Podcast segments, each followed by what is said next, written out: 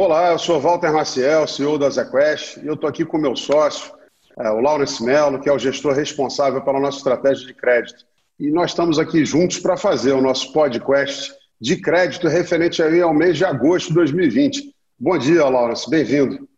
Olá, bom dia, bom dia, pessoal. Espero que todos estejam bem. Obrigado aí pelo tempo de vocês para assistir nosso podcast.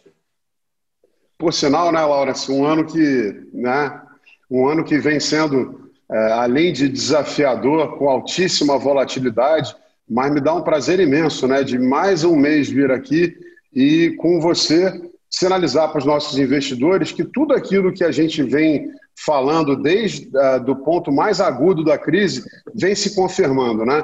Mais um mês de performance positiva, alguns fundos já positivos no ano, outros recuperaram em grande parte as perdas que aconteceram e mais importante, tudo aquilo que você vem sinalizando desde março vem se confirmando e especialmente destaco que aquelas empresas que fazem parte do nosso portfólio, que você disse aqui que são empresas fortes e queriam passar por essa crise, né, esse cenário tem se confirmado. Então, é com grande satisfação, né, que eu acho que a gente pode contar um pouco para os nossos investidores como as coisas têm evoluindo. Como é que você está enxergando o mercado, Launas?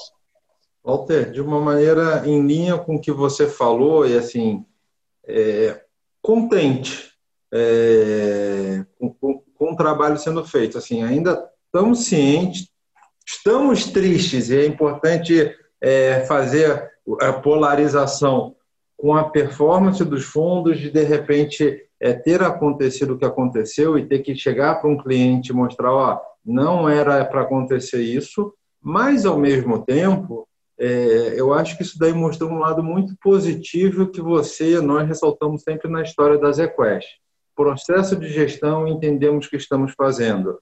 É no bull market, né? principalmente no crédito privado, nivela todo mundo igual, as pessoas não conseguem perceber a sutileza. É, e naquele momento da crise, a gente fez uma leitura, além de todo o trabalho comercial da gente estar tá falando e vocês capitaneando isso, de estar tá acessando os clientes, estar tá disponível, estar tá dando feedback, a gente fez uma leitura do cenário muito de uma forma muito fria, mostrando que, apesar de um evento severo, naquele momento não haveria crise de crédito, problemas de crédito nas empresas investidas. E que a gente tinha que olhar aquilo por uma abordagem de preço. Então, dinâmica de preço, como vai evoluir dinâmica de preço e como é que vai ter que ser a evolução do meu portfólio para eu não ser diluitivo e entregar de novo o resultado que o cliente ficou.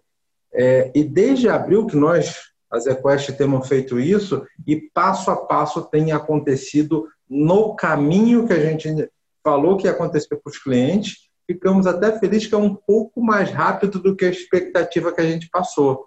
Então isso deixa a gente assim muito contente nessa parte de mostrar para o cliente que a gente não, não teve um, uma volatilidade de opinião, que nosso trabalho não é é, baseado na pauta do jornal, e sim um trabalho baseado em literatura acadêmica e muito trabalho mesmo quantitativo, qualitativo de pesquisa.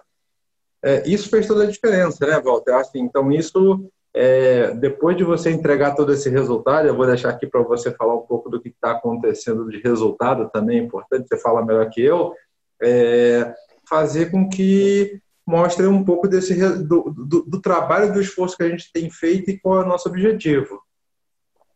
Ah, eu acho que, é, primeiro, parabéns. É, não é aqui, e o Lawrence pegou bem, eu, eu comecei sorrindo, dizendo que realmente houve uma grande recuperação, e isso é para ser comemorado mesmo. É, eu acho que muito antes do que a gente até é, estimou, o mercado se recuperou, mostrando que fatos são contundentes fatos são coisas difíceis de negar. Então, se uma empresa é forte, resistente, está preparada, capitalizada, é, ela acaba demonstrando isso e as pessoas acabam percebendo.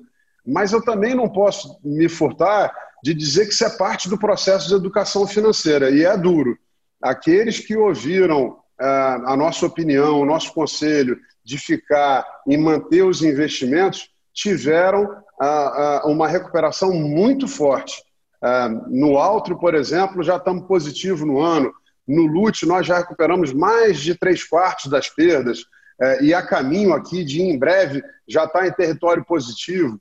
É, e, infelizmente, aqueles que sacaram é, não seguiram a orientação, provavelmente sacaram para botar o dinheiro em CDB ou em outros ativos e não conseguiram pegar uma recuperação tão forte, sendo que a gente vem batendo nesse bumbo. É, e aqui, não, quem fala melhor é o Lawrence, que é o expert é, é, na área, na gestão e especialista em crédito. Mas eu aqui, acompanhando o trabalho dele e de sua equipe, posso dizer a cavalheira, a gente ainda tem um setor de crédito no Brasil de empresas AAA e AA que está muito atrás da recuperação de outros ativos e que continua oferecendo um retorno que é assimetricamente maior do que deveria para essas empresas. Então, a gente continua vendo uma excelente oportunidade de entrada para aqueles que uh, querem ter alternativas aí aos juros de 2% ao ano. Nessa atuada, Lawrence, você vem comentando um pouco que tem alguns fatos novos no mercado, novas emissões, as empresas conseguindo achar é, mais capilaridade e acessar melhor ao mercado para não ficar dependente apenas de um, dois, três ou quatro financiadores que acabam sendo aí uh, os grandes bancos. Como é que você está enxergando essa dinâmica? O que, que mudou? De forma positiva, e essa dinâmica tem uma série de detalhes que mostram é, como vai ser a força do mercado de crédito para frente, né? Então, assim, no auge da crise, as empresas só estavam estavam conseguindo se financiar, notícia muito importante. Então, empresas estavam com baixa alavancagem e com bastante caixa, conseguiram aumentar ainda a parcela de caixa e falar: vou passar muito bem. É, só que naquele momento, março, abril, junho, dívidas caras. Não fazem muito sentido para a empresa tomar dinheiro naquele preço. Mas os únicos que estavam com caixa suficiente disposição para dar algum dinheiro eram os bancos. O que, que você percebe já do meados de junho, numa crescente, acontecendo em julho e muito forte em agosto, é fundos de crédito, outros compradores, é, principalmente das debêntures em CDI, do mercado que não é incentivado, né, esse ficou forte o tempo todo, é, com apetite já à disposição de comprar novas operações, do mesmo tipo de empresa, mas já já com algum espaço nos fundos para comprar. Isso é importante. Isso vai ter um pouco em linha do que era o objetivo das empresas do próprio Banco Central lá atrás, de diminuir o custo do spread de crédito para essas empresas, e isso é uma cadeia que também vai diminuir o custo lá na ponta. Então, você vê o mercado brasileiro, os bancos já dando também mais em crédito para as empresas de pequenos e as empresas médias e pequenas no Brasil. Então, você tem uma cadeia muito mais saudável, um ambiente muito mais saudável. Então, isso daí faz com que o mercado volte uma normalidade, ainda com prêmio é, é, é, alto em relação ao histórico e ainda até alto em relação ao que os papéis estão marcados na Ambima. Né? Você tem muitas vezes o primário, uma empresa vindo com um prêmio um pouquinho acima do que o papel de semelhante está marcado no secundário. É técnico, mas é importante isso para falar, ó, quando você olha para frente, a parte é, técnica desse mercado está cada vez mais limpa e positiva. Está um bom ponto de entrada, como você reforça, né? Não, e acho que aí, né, Laura, a gente tem que também é, é, voltar naquele tema que a gente comentou, acho que inclusive no último mês. É, ainda temos mais de 70% dos recursos no Brasil em renda fixa. Vai haver um deslocamento gigante de dinheiro é, para ativos de risco, como aconteceu no mundo como um todo. Mas nem nos Estados Unidos você tem com as pessoas com 90% em bolsa. As pessoas têm entre 50% e 60%. Então, para você ter uma carteira competitiva, um pedaço desse dinheiro vai ter que ir para outras coisas, multimercado, mas especialmente crédito privado, que tem um papel fundamental no financiamento do desenvolvimento econômico em todos os países desenvolvidos. No Brasil não vai ser diferente. Ah, e eu acho que aí tem esse fator que o Laurence menciona aqui, que no momento que as empresas começam a achar muito mais fontes de financiamento a mercado, também você vai tendo uma correção dos preços de crédito, que é muito favorável para os nossos fundos. E aí, em cima disso, você me, me deu a colinha aqui antes do nosso call, estou lembrando de mais um ponto. Nós tivemos aí um drill, né? um teste, uma simulação, pela primeira vez, o Banco Central é, começando a planejar como é que ele pode fazer para atuar nos mercados no futuro, em função de toda aquela melhoria institucional que você nos contou aqui eu acho que há dois podcasts atrás, de que o Banco Central passa agora, depois da PEC da guerra, a ter o poder de entrar diretamente no mercado e ser o comprador de última instância. Qual a relevância desse momento, Laura? E, e qual a relevância olhando para frente? Isso é importantíssimo, Walter. Assim, é de maior relevância e talvez seja o pilar que faltou no mercado brasileiro e fez com que você tivesse uma volatilidade de preços e uma desancoragem de preços tão grande. É, eu sempre me ancoro na história, né? 2008 e 2009 era um mecanismo que não existia, os bancos centrais foram lá, fizeram um quantitative easing, seja para títulos públicos, seja para créditos privados, e você tem uma tecnologia que foi nos Estados Unidos, Europa, Japão, de mais de 10 anos acontecendo isso. Então, você teve lá na crise da Europa, da Grécia, você teve em vários outros momentos do mercado os bancos centrais atuando. Entrou-se nessa crise lá fora, nos Estados Unidos, o Banco Central descarregou uma quantidade enorme de dinheiro no mercado e foi com isso que segurou o mercado da forma que segurou. E o que a gente viu, e eu não vou entrar na discussão que muitos economistas fazem, se isso é certo ou errado, mas é um mecanismo que faz muita contenção de danos do ponto de vista prático. Quando aconteceu isso no Brasil, o Banco Central nunca tinha tentado. O, o, o Campos Neto, presidente do Banco Central, deixou muito claro lá no início da crise que ele conseguiu implementar de forma muito rápida tudo que já tinha sido usado no passado. E essa última parte, como nunca tinha sido usada no passado, é, ele ficou limitado. Então, hoje em dia, o mercado não precisa de um real do Banco Central, que bom. Mas o que você vê é um Banco Central fazendo exatamente esse arcabouço. A aprovação da PEC de guerra, ele fez um edital mostrando toda a governança de como ele compraria, e agora, no mês de agosto, ele fez uma simulação praticamente real do que seria uma atuação do Banco Central. Então, o que isso mostra? O sistema está pronto, estão confortáveis com o mecanismo jurídico, escolheram uma série de papéis, as pessoas simularam um leilão real, com participação de fundos de investimento, corretoras, bancos, todo mundo que estava habilitado a participar fez a participação, registrou no sistema do Banco Central e ele fez liquidações simuladas, só não circulou financeiro e troca de custódia, mas isso está mostrando o quê? Que o Banco Central está disposto a deixar essa ferramenta pronta para eventuais crises futuras ele ter mais um, um, um, instrumento de atuação dentro do escriturão dele de ferramentas.